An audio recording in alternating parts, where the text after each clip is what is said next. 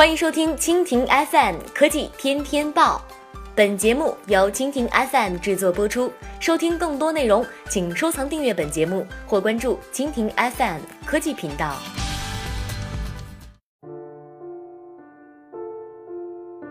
BAT 播报：百度回应李彦宏被限制出境，造谣诋毁将采取法律措施。